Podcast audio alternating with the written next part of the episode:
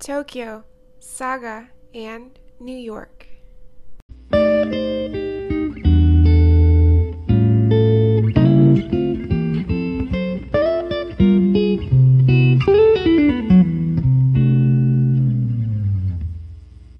おはようございます。小渕です。おはようございます。まゆみです。こんばんは、拓也です。えー今日は、えー3月の31日、えー日本時間の朝の10時になります。えー第10回目始めたいと思います。えっとですね、あのーちょっとこのポッドキャスト始めて、今回10回目っていうことで、あのよく10回続いてきたなっていうのも、あの自分たちをね、1週間に1回、ちょっとあの、ね1時間ぐらい、あの時間を作らせてもらって、お話ししてるんですけど、まあ、あの、すごく10回やって、だからまあ10時間だよね。あの、いろいろ気づきもあるし、なんか自分のことを 振り返る時間にもなって、すごいあの、貴重なことだなと思ってるんだけど、なんかあの、ちょっと僕自分のね、この東京、佐賀、ニューヨークが、すごくあの、いいなと思って、あの、つい、ついでもないんだけど、あの、親愛なる両親に、あの、僕こう、こういうの3人でやってるんだよっていうのをちょっとアナウンスして、そしたらば結構聞いてくれてるみたいな、聞いてくださってるみたいなんだけど、うん。あの、ほいでね、昨日だったかな？あの、うちの母から、あの、なんかちょっとネタ提供みたいな気も気持ちもあったのかもしれないんだけど、あの、佐賀新聞にこういうなんか記事がついてたよっつって、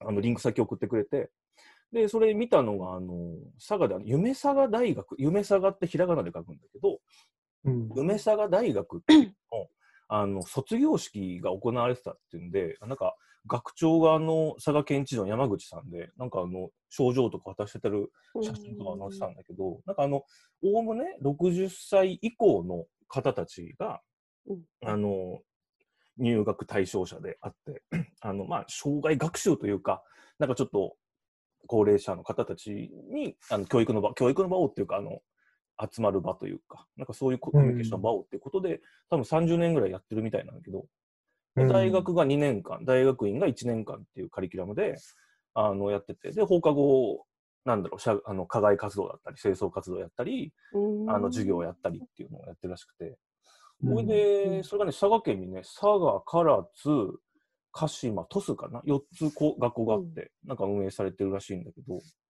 なんかすごく人気らしくて、来年なんて、来年度なんてもうあの締め切りましたとかっていうあのホームページでそれでね、その卒業式で、あの、当時を述べてる写真があったんだけど、で、その当時述べてる方っていうのが、僕が小学校1年生、6歳の時に、あの担任だった、初めてだ学校で先生担任の先生だった方が、あの、当時を述べてらっしゃって、すごいね。そう。で、写真見たら一発で分かったわけ。あな先生だと思って。ほいで、うんあのーあ、すごいなと思って、あ、なんか元気されてんだなと思って、ちょっと、ちょっと考えに浸ったりしたんだけど、そしたらば、あのー年齢がね、79歳って書いてあったわけ。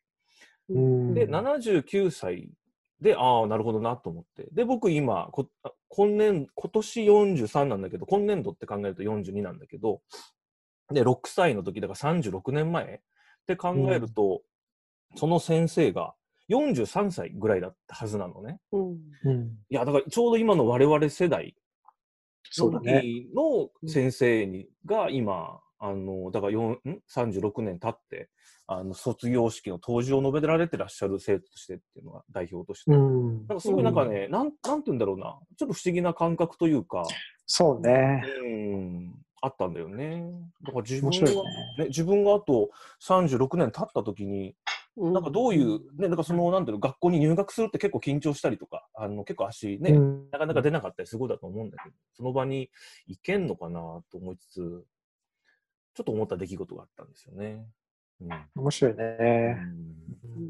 そうそうそうそう。もう引退されて活動され、いろんな活動されてるから、そこで当時を述べられてるってことだよね。んそうなんだろうね、多分ね。うんそうそう。何かしら関わりがあるんでしょうね。うんあその先生も学生だった、在校生だったのね。あ、そうなんだ。そういうことか。卒業生代表なるほど、なるほごめんごめんごめんど。卒業生代表その。ういうことだ。あーで、なんか去年もコロナ禍でへね、ーなかなか難しかったんだけど、なんかこの学校があることで、はあの、なんか、良かっったっていうのをさ、述べてあって、そう。い。あそれはなんか逆二重に面白いね。学校の先生ずっとされてた方がそうそうねそうそうそう。あ、そうそうそう。学生になって。そうなんだよ。あなるほどそうね。あ、うまく伝わってなかった。そう、そいいこがだからねね、結構、なんていうんだ、今、だからそのずっとその学びたいっていう気持ちでさ、やってあるんだなっていう。そうだねうん、素晴らしいね。社会と関わりたいっていうのもあると思うしさ、なんか、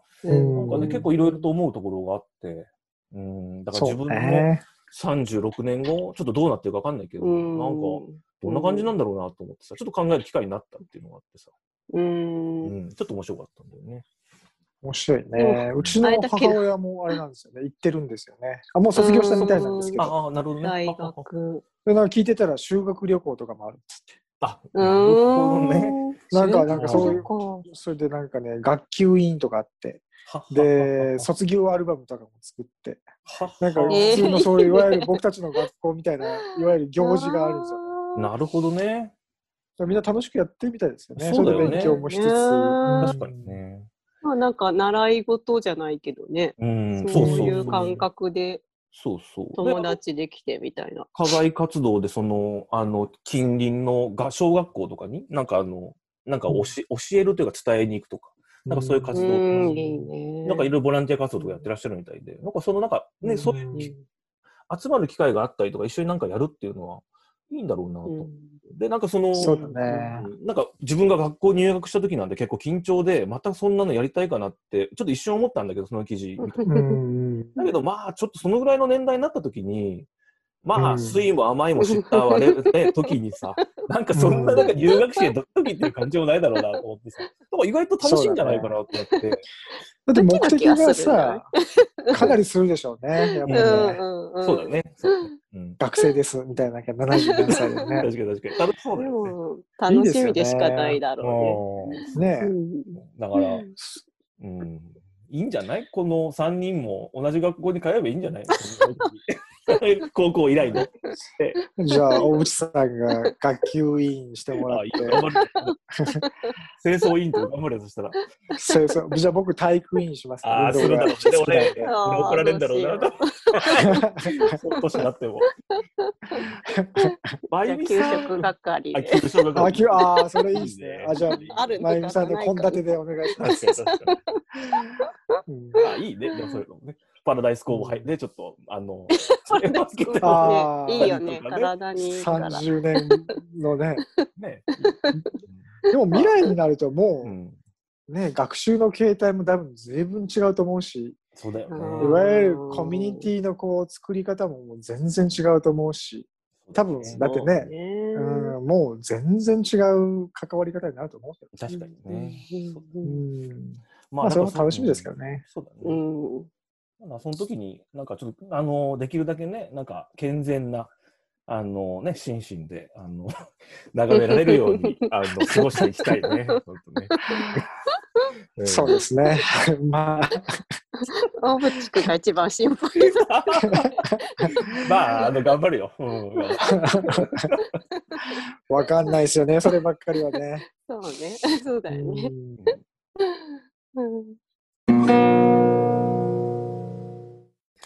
は、えー第10回目、本題に入っていきたいと思います。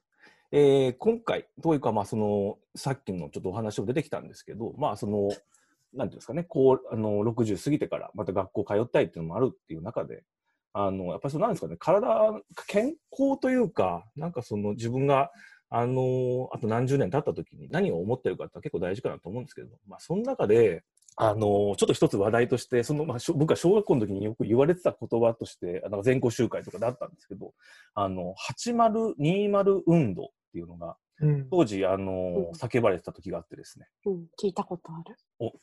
これなんか、あの、ちょっと調べたんだけど、なんか1989年に、あの、当時の厚生省と、あの、日本医師会が、なんかタッグ組んで、あの、まあちょっとその、80歳っていうちょっとね、あの、具体的な数字であるけど、80歳の時に自分の歯で、あの、自分の歯を使って、あの、ご飯を食べましょうって、20本、残し歯を残しましょう、自分の歯をっていう運動で、健康推進のためにやった運動らしいんだけど、なんかいまだにその、なんていうの、8020運動ってことを覚えてるってことはいいコピーだったんだろうなと思って、うん。うん、その、歯の話ですかね、だから。はあ。うん、うんなんかちょっとしたいなと思ったりしてるところなんですけど。うん。なるほどね。昨日ね、調べたんだよ。僕はあの8020運動っていうぐらいだから何本あるのかなと思って。下ね、上が12本、下が14本、うん26本今あるんだけど、大体ね、そのおういう詩って考えると28本ぐらい、あの、大体あるらしいんだけど、だからまだ今のところね、8020運動に臨むあの状態ではあるっていうね、今現状。素晴らしい。そうそうそうそう。どう皆さん結構歯医者行きます？お世話になります？はい、じゃあ、歯のクリーニングぐらい？歯石取ったりとか。どれぐらいの頻度で行きます？クリーニングってできれば、半年に1回ぐらい行きたいけど、うん今は1年に1回とか、コロナになってから行ってないか。ああないねなるほどね。うそっかそっか。ん。すごい。僕、そういうこと知らなかったですよね。そのえ、それどうやって、その、年に何回か別に虫歯なくても歯のクリーニングに行くって、いつ頃からやってます？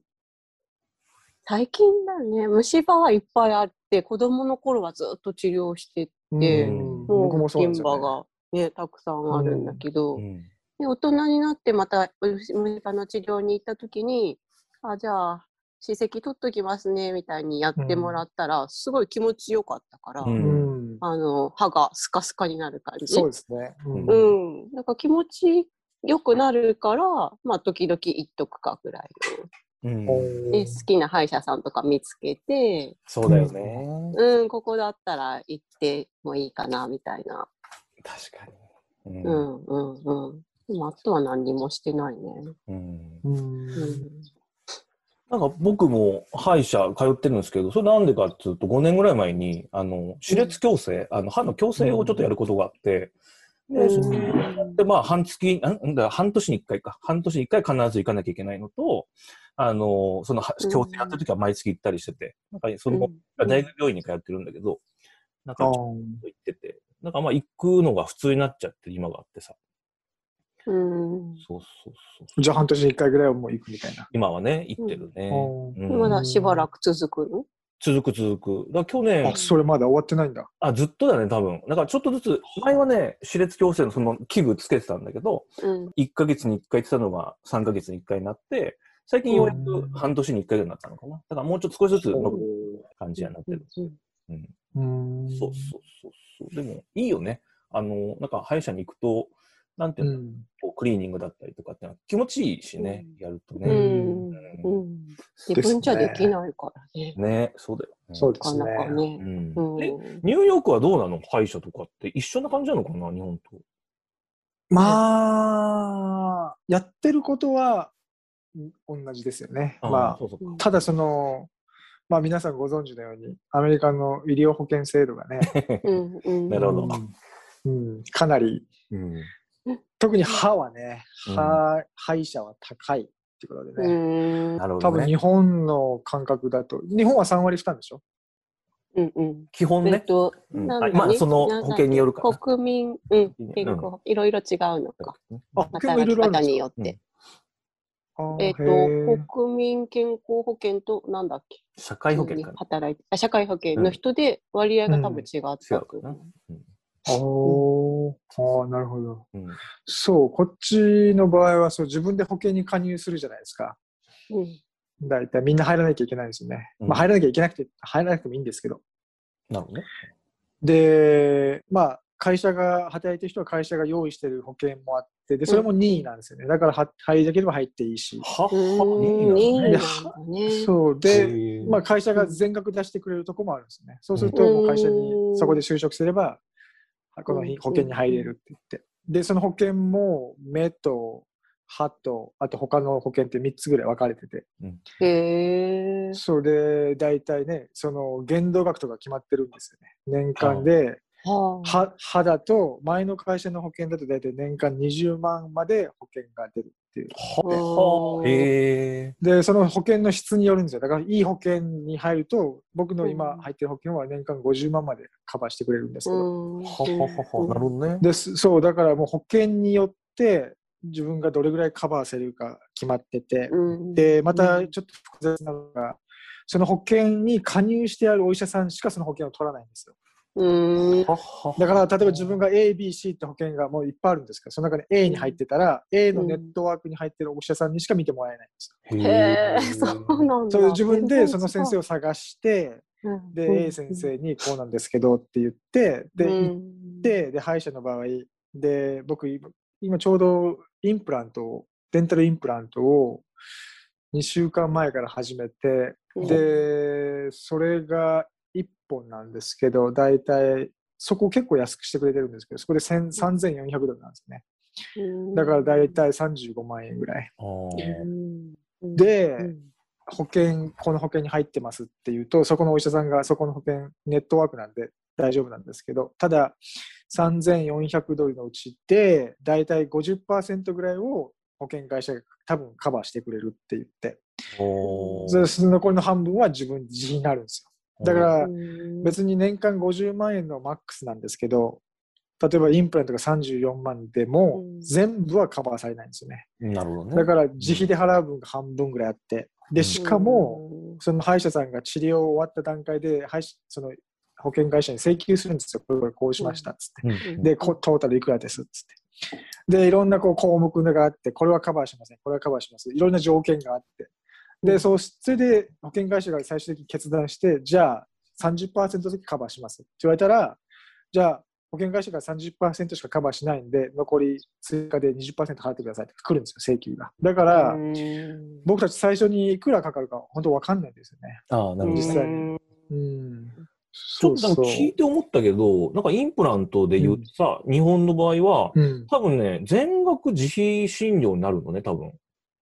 あ、そうなんだ。へえ。これがやったその、強制もそうなんだけど、あの、保険が効かない、うんあの、その社会保険、国民保険が効かなくて、うん別途で、うんあの、僕が知ってる知識で言うと、知せあの、すごい少ない知識だけど、なんかクレジット会社があってさ、クレジットカード会社が。で、そこの保険とかに入ると、なんかそのインプラントの保険とか、ちょっと、だからそのアメリカのやつに似てるんだと思うんだけど、そうだね。ううん。ん、だからその国、保険を使っては、あのうん。くその保険を使っては、基本的にね、あの保険効かないんだよね。だから、うん。まあ、話聞くなるほどね。と、アメリカのその保険のさ、保険とかいくら払ってるか知らないけど、税金を、税金っていうかその保険に対していくら毎月。うん。お金払ってるかわかんないけど、それはそれでなんか、うん。いいような気が今したな、なんか。いや虫ー、虫歯の治療とかは保険が効くのに、うん。虫歯とかで歯が抜けて、インプラントだったら保険が効かなくなるの、そうだ、ほ虫歯治療までは効くんだよね。あうんーそう。だからそのインプラントだったり、矯正はね、うん。一切ないはずなんだよな。あとホワイトニング。それあれなんじゃない？その、まあ、なんかそういう、いわゆるほら、こう、なんていうの、コスメティックっていうかさ、うん美容ね。美そうね。容とか、そういうじゃなくて。風になんじゃないの？確かに。いや、うんたださ、インプラントなんてさ、あのーうん。例えばね、柿を噛んでさ、歯がちょっと欠けちゃったりっていうのを、ね。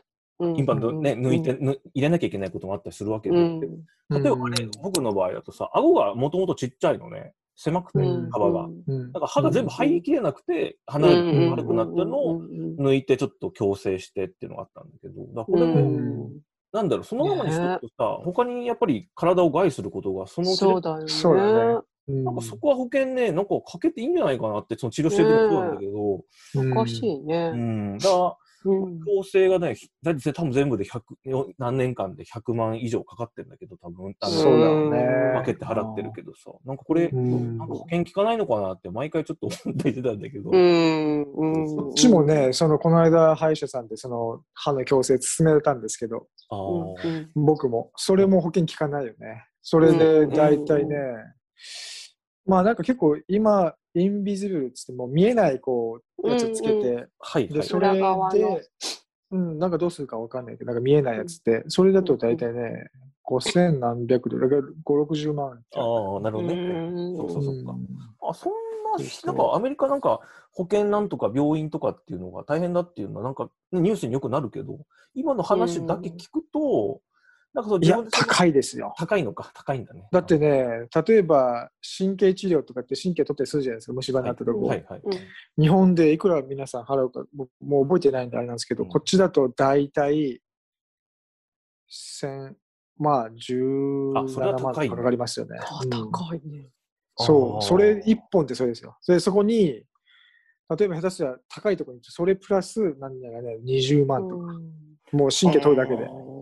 うん、うん。恐ろしいですよ。そうだよね。恐ろしいね。うんそのまたうん A、B、C、D で変わってくるわけだよね。その中でまたね。そう。で、それが何個もあったら、いもう、ここも虫歯、ここも虫歯ってなると、それだけ60万円。ははで、まあそれでもうこれがダメなんで抜いてインプラントしますかって、それだけで別でまたさ、まあそういうことだねやっても100万円とか言っねい。そっか、そっか。うんなるほどね。そっか。だから虫歯治療までだと安いとかじゃないってことだよね。う全然。んそういうことかめちゃくちゃ高いです。なるほどねうんなそれは大変だね。だから結構日本に帰ってする人多いですよね。ああ、なるだろうね。もう日本に帰った方が安いって言って。そうだよね。それをなんかヨーロッパに住んでる人も言ってましてね、日本にも帰ってやるって言って。なるほどねうん。その方が安いからって言って。うんしかもその日本の歯科治療って結構技術が高いっていうのね、うん、よく言われるんですけど。そうだよね。なんでね。そうだよね。確かに、日本の医療はやっぱり、なんか全体的に多分、わかんないけど、うね、よくちょっと専門外だけど、多分ち、高いレベルであるものなんだろうし、なんか中国の富裕層とかもさ、なんか、方たちもね、日本でちょっと、けんんなんだっけな、健康診断、なんだっけ、レントゲン検査とかやりに来ると。うんうんやっぱりこう考え方がね、基本的にその、ほら、昔言われたように、ほら、いわゆる忍術であるみたいなさ、うん。その、なんていうの、仁、仁義の仁ってさ、いわゆるに忍術っていうように、つまり、その、ね、そうそうそう、医療っていうのはさ、うん。あの、人間のこうん。う、ね、基本的人権の一部っていうね、考え方がね、特にそれでいて、そう道徳意識が高いじゃないですか、日本の場合はね。だからお医者さんは信用していいし、うん。お医者さんは騙したりしないし、そうだよなんかね、うんそういう、うんまあなんか一応ね、あれがあるじゃないですか。でもこっちのアメリカの場合とかよくは、ないと思うけど。うんうん、いるしね、そういうあれもあるけど、アメリカとかも完全にもうビジネスなんですよね。なるほどね。だから、うんそう、医療とかはサービスじゃないんですよね。だからもう完全に商売なんで、だからべらぼうに高くしてもいいし、そっかそっか。薬代なんてね、日本の何十倍もするしとかさ、えーもう完全に商売ですね。うんまあそうだよね。日本だとお医者さんのこと基本的に先生って呼ぶからね。そうそうそうそう。うん先生なんだよね。なんかねやっぱりね。なんん、なんかね、うん、うんその辺が根本的に違いそうだよね。なるほどね。うん確かに確かに確かまあ、あとは政治の問題だよね。に。まあまあね。う。うんん、制度の問題だし。うん。そうだね。そうそだからまあできるだけね、なんか病院行ったりして思うのが、なんかそうできるだけ自分でなんかこう、カバーできるところは、なんかカバーしたいなと思うし、そうそうねうん。でも歯医者行ってて思うのがさ、あの、治療とかするときに、どうしても痛むんだよね、虫歯とか治療すると削ったりするときに。それであう。の、麻酔とかさ、どっさり打ち込まれるのが、あの、うん治療した後にさ、結構膨らんじゃって、ほっぺたとかが。で、ご飯食べられないとか言う言われて、ああの時間がね、結構苦痛だ。本当しかないけど。ああ、なるほどね。でも、一日で治るんです。まあ、そうだね。それは一日なのね。確かに。確かに。そうね。あ結構それねうん、僕もこの間そうインプラントした時に仕事の合間に行ったんですよね。で仕事にまた戻って、あの本当は仕事しない方がいいって言われたんですけど、うん忙しかったんで。でも今ちょうどコロナでみんなマスクしてるじゃないですか。だから僕それでマスクのおかげであんまり気にしなくてよかった。なるほどね見られないし。確かに確かに。うんそういう意味では、マスクの良さもあるけどね、そういう時あるあるある。特に僕の仕事の場合結構あるんですよね。なるほどね。そっかそっかそっか。なるほどね。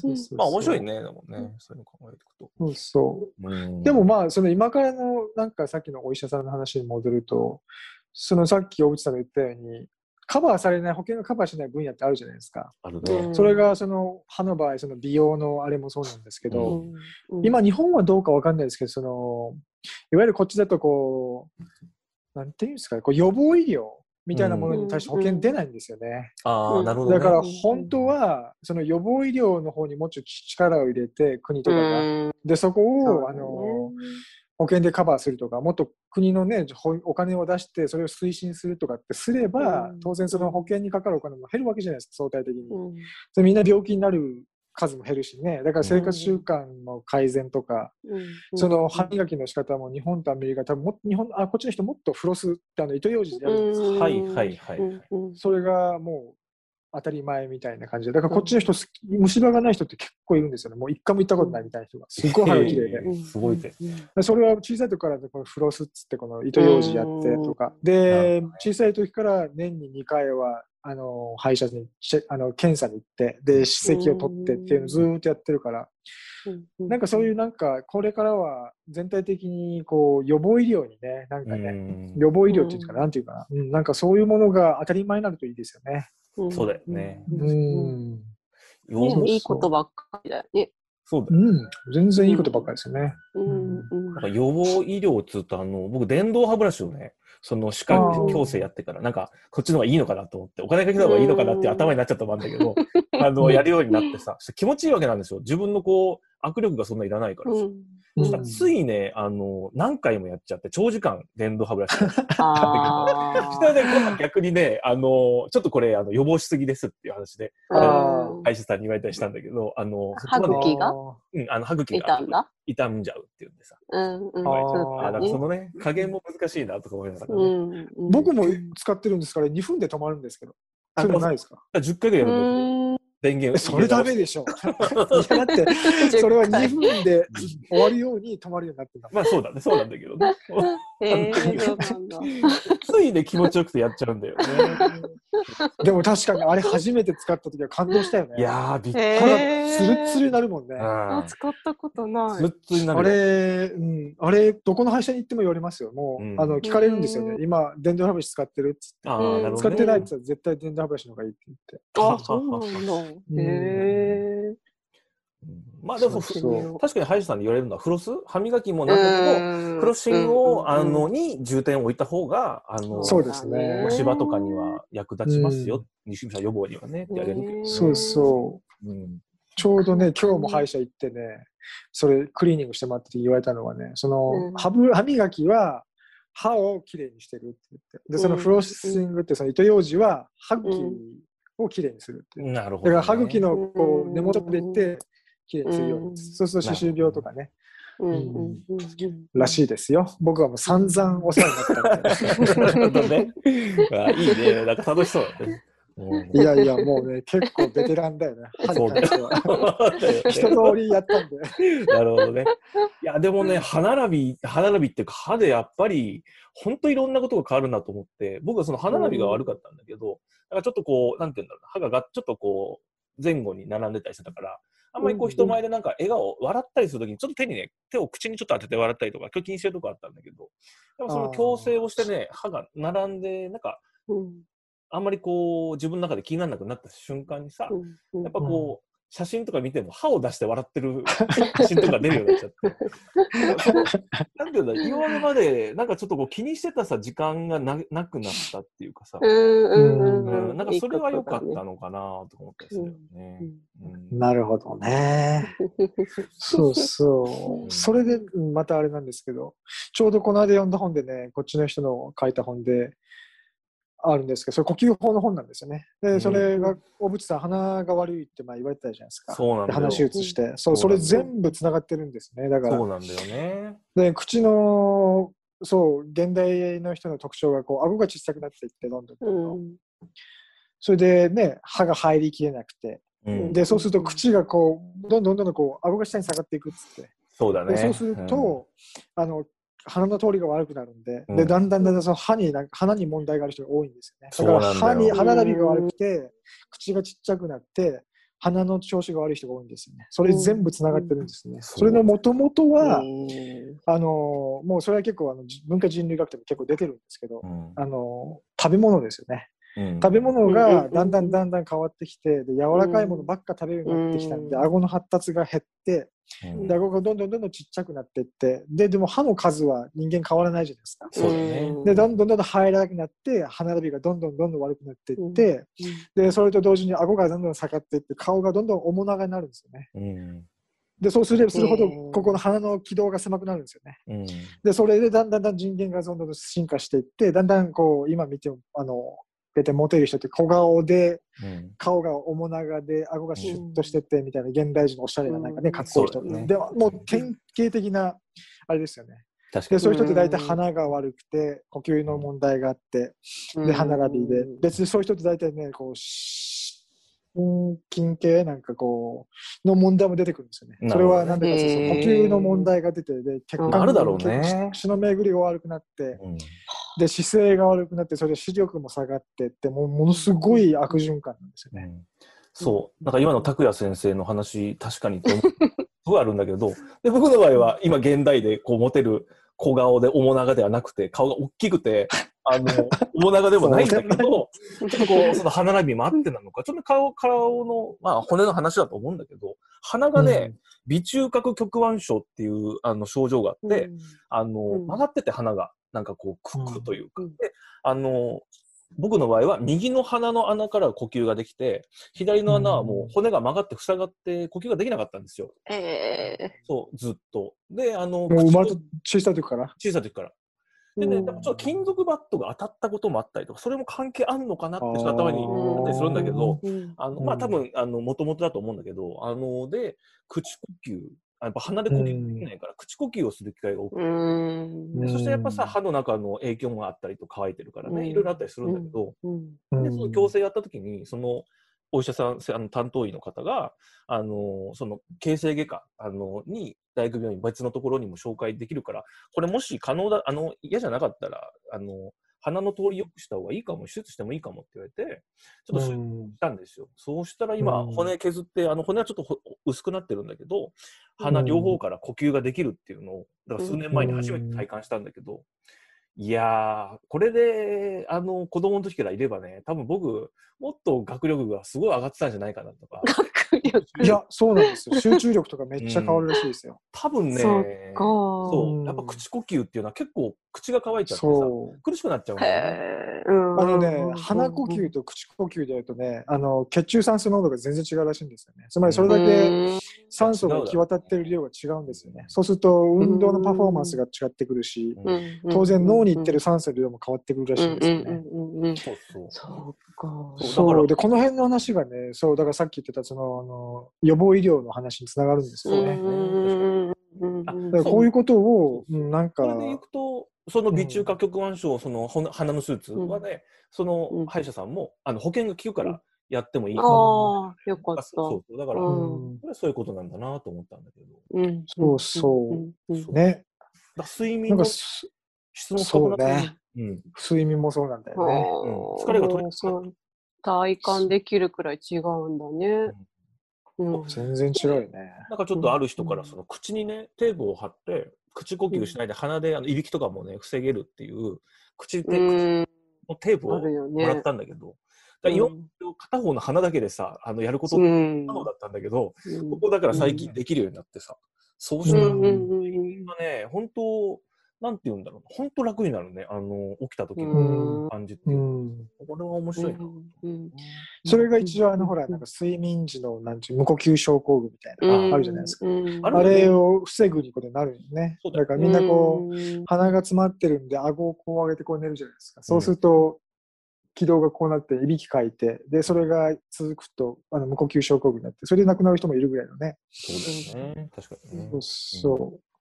なんかその辺がなんかこう、うまくね、日本で当たり前のように推奨されるようになって、は例えば鼻呼吸だけですね。鼻呼吸だけでも、うんうんすごく大事な習慣ですよね。だからう、んそれって、友達最近子供できた友達がいたり聞いてたら、小さい子供ってみんな鼻呼吸なんですよね。うんはそれでねだんだんだんだんこう言葉を覚えるようになって話すようになると、こう話しながら口で呼吸するようになってきて、だんだんだんだん。で、口呼吸と鼻呼吸混じっちゃうらしいんですよね。へで、時々、なんか子供の時から、あの、子供に鼻で呼吸するようにってずーっと訓練しないと、うん鼻呼吸忘れちゃうみたいな。まゆみさん、それ、本当そういうもの？赤ちゃんというか、ちっちゃい子っていうのは？うんお子さんがねう、んうんうん、それはもうすごく思う見てたあ、ら。そうなんだ。はっはー。うんあ、それちょっと勉強になるな。なるほど、もうね、あの、うん鼻が詰まったらすっごい苦しそうあ、。そっか、そっか。うんねうん、口で呼吸してないから、いつも。うなるほどね。んあ、面白いなう、んそれ。なんか、鼻水みたいな、チューってするで取って なるほどね。あ あーへ えー、面白い。ほんと苦しそあー、なるう。ほどね。うんだからうんなんかその呼吸で言うとさ、なんかほら、ヨガとかあるでしょ？呼吸法うんみたいな。そうそうそうそう。あれも同じだよね。もっとフィーチャーされてもいいかもしれないよね。やった方がいいよね。うんあれはプラネーマーって言ってね、こう鼻うん反対側を押さえて、で、うん片っぽから入れてうん片っぽから出すみたいなさ。なんつった？プラネアマプラネーマっていう呼吸法でね、ははは。すっごく理にかなってるらしいよえね。ー、なるほど。うんそうそうそうだああいうことがね、なんか普通になんか学校で推奨されるようになっていいようね。んそうだよね。確かにね。うんう。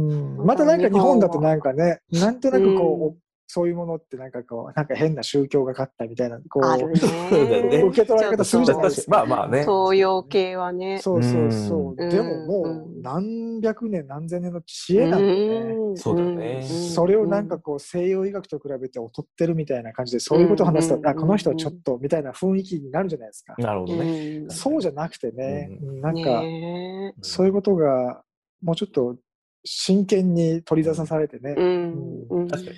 なんか、ちょっと僕の話だけど、沖縄でさ、あの仕事でちょっと沖縄行った時に、あの、もう忙しかったんだけど、海一瞬見に行こうっつって、夕方海に見に行ったら、まあもう海ももう見えないよ状態だったんだけど、なんか地元のおじいさんがさ、海の、あの浜の方に、あの海の方にずっとこう進んでいって、なんかこう、あぐらかいてさ、多分ヨガだよね、あの、呼吸法みたいにずっとやってうん。うんかっこよかったよね。あれも僕の中でちょっと先生と呼べるんじゃないかっていうさ、ぐらいちょっといいな、かっこいいなと思ってた出来事があって。あれけどね、なんかやっぱりいろいろ経験値は長い人があるわけだから、キャリアがあるってさ、うん。話は聞いてみたいけどね、ああいう年の話とかっていうのはね。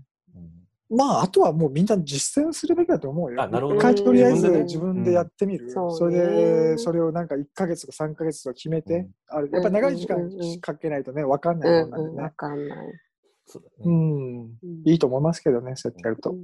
うんまあこんな感じですかね。うん。うんじゃあちょっと8020運動から話始まって、ちょっとまあそうですね、なんか歯歯も含めて、ちょっと体に気をつけて、まず自分でね、実践してそうですね。これでできることからね、やっていこうって話ですかね。うんありがとうございました。ありがとうございました。ありがとうございます。Tokyo, Saga, and New York. はい。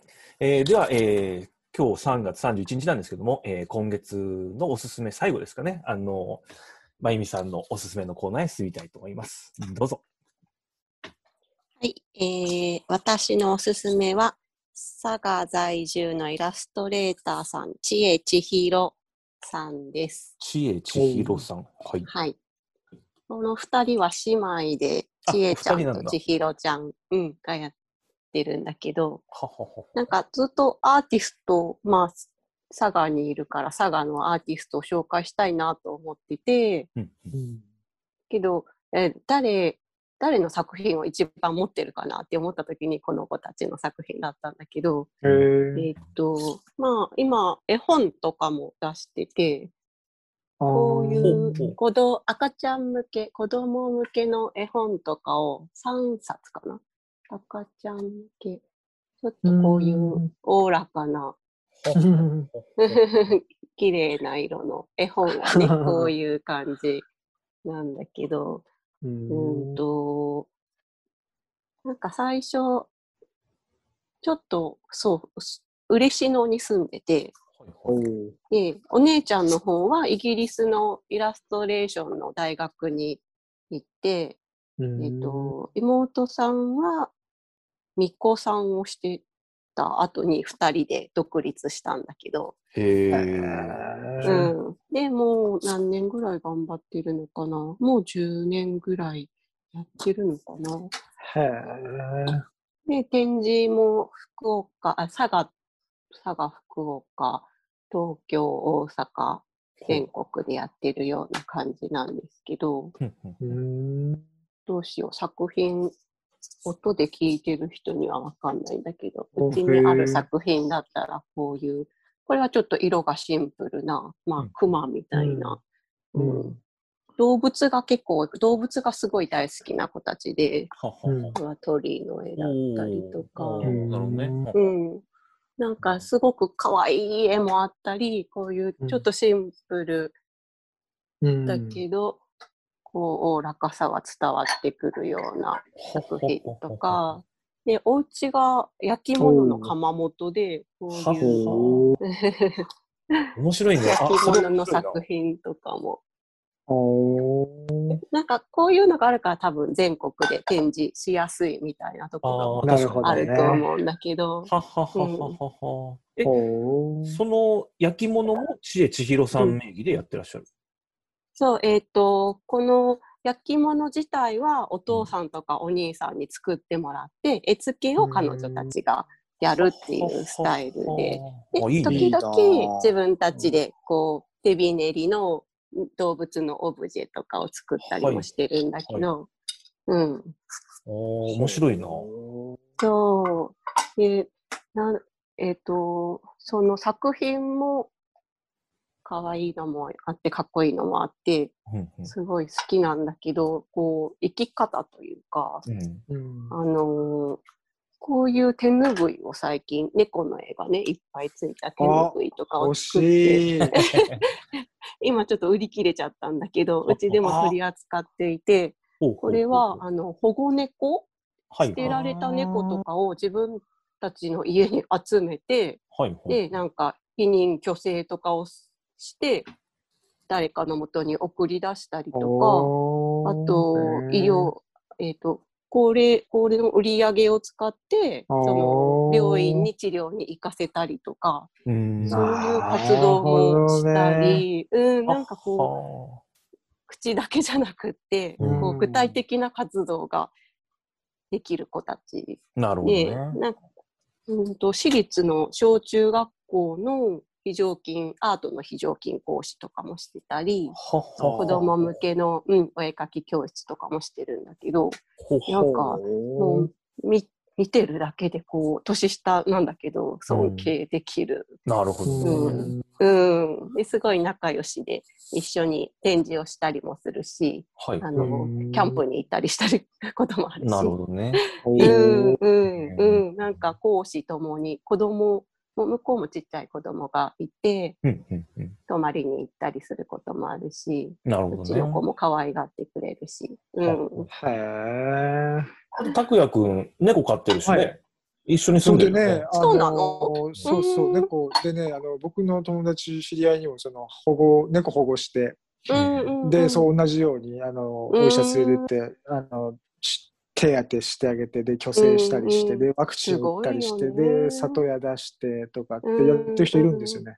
うん。その手ぬぐい、めっちゃ売れると思う、こっちで。その、いや、僕も一個欲しいし、うん。そうだよね。あちょっと。の、そういう枠いいですよね。その自分でね。なんかう作って売って、そのお金でとかってね。あ、。そう、なるほどね。なんか、どっかに寄付するとかじゃなくて、こう自分たちの活動にを支援してもらうっていうので、ね。うん、うん。全国で販売してるけど、もう売り切れてっていうのを言ってたから、なるほどうん、買いますよ。また作ったらね、うんうんうん、ぜひぜひ。ね、知恵千尋さん。千恵千尋さんです。うちでこういう本も作ってて、雑誌っぽい本なんだけど、英字なんだ。タカナとかでなくて英字なんだね。あ、素敵。ねえ、それ、パワーハップスで作ったんですか？そうそう、なんかアーティスト、佐賀のアーティストの本とか、こう、インディペンデントな、あんまりメジャーじゃないアーティストの本を出そうって言って、まだ2冊しか出てないんだけど、うーん。書き下ろしの絵本っぽいページがあったりとか、あら。焼き物の作品を紹介してたり、トークのインタビューしたページがあったりとか、へえ。うん。いいな。でも、それでちゃんとパワープスさんもなんかね、そういう場でつながってね、うんそうね。いいですねなんか、。なんか、うん。まあ、お手伝いじゃないけど、一緒になんかやりたいなって思える子たち。うんうん。いいね素敵。ううんん。うん。なるほどね。そうですね。そうやってちゃんと形にしてあるのがやっぱうん、なんか、ね、地いいですね道にだけど、うん、うんちょっとずつ。うんうんなんかあれかねホームページとかあるのかな？あったら、あリンクあ、るよ。えっと、うひらがなで、ちえちひろ、ああ、そうなんだ。検索したら多分出てくると思う。あと、あの、コメあの概要欄にもかうん貼っときますねあ、ありがとうございます。焼き物もウェブショップで販売したりしてあそうだうん。いいね。でもそういう活動というかさ、あの、一種のね、ある行動をやってる人たちがうんうん近くにいてさ、そうだね。ううん。近くにいるのはね、ほんとすごい大きいかな。そうだよね。私たちにとっても。うんうん。まあでも我々だってね、近くには住んでないけど、ね、そうね。うんでもいい関係だと思うなだろう。ある意味近い。まあそうだね。確かに確かに確かに。心が近い。心が近い。ね。まあ、うん、そうだね。いいね。確かうん。なんか、そういう形の、なんか、アートの使い方ってありますよね。うん、うん、うん。確かに素晴らしいと思う。うん、に。まあちょっと一回見てみようかな。最初うん僕も見てみよう拝。見します。うん。ぜひぜひ。はい。じゃあ、あの、今回の、えー、まゆみさんのおすすめは、えー、ちえちひろさんということで、ちえちひろさんの活動ということですかね。ということで、お伝えしました。はいどうもありがとうございます。ありがとうございまありがとうございす。今回こんな感じでちょっと段を開きにしたいと思います。えー、また来週お会いできることを楽しみにしております。ありがとうございました。ありがとうございありました。がとうございます。さよなら。さよなら。